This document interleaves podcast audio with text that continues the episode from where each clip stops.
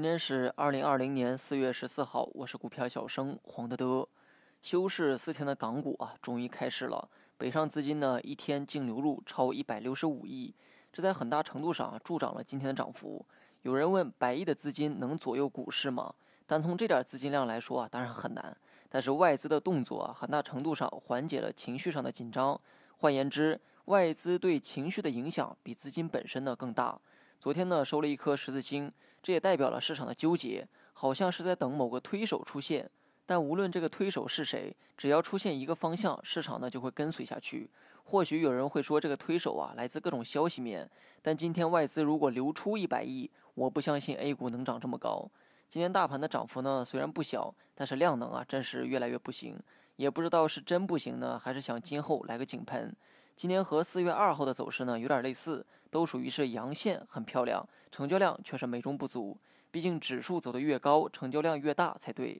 如果反过来呢，就是人们常说的量价背离。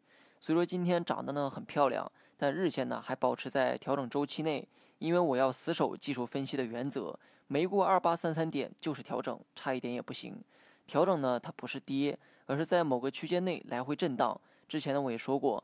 震荡的过程啊，也是把二十线趋势走缓和的过程。之前突破五日线后呢，也出现了震荡，震荡让朝下的五日线变得平缓，随后呢就突破了十日线。突破后啊，再用震荡把十日线的趋势也变得平缓。那么以此类推，目前来到了二十线的位置。突破二十线后呢，就出现了调整。今天涨上去之后呢，朝下的二十线也变得平缓起来。那么按照这个规律啊，下一步是不是应该突破三十线了呢？所以啊，我今天选择了补仓。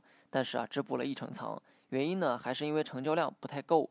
今天以及四月二号、三月二十四号都有一个共同的特点，这三天呢都是进入到下一个高度时的台阶。但不得不说，今天这个台阶啊比前两个都要弱，高度最高，成交量却最少。总之呢，K 线啊倒是符合我补仓的条件。只要外围不砸盘的话，明天盘中呢也可能会做出冲高的动作。所以在底仓的基础上又补了一成仓，共计持仓两成。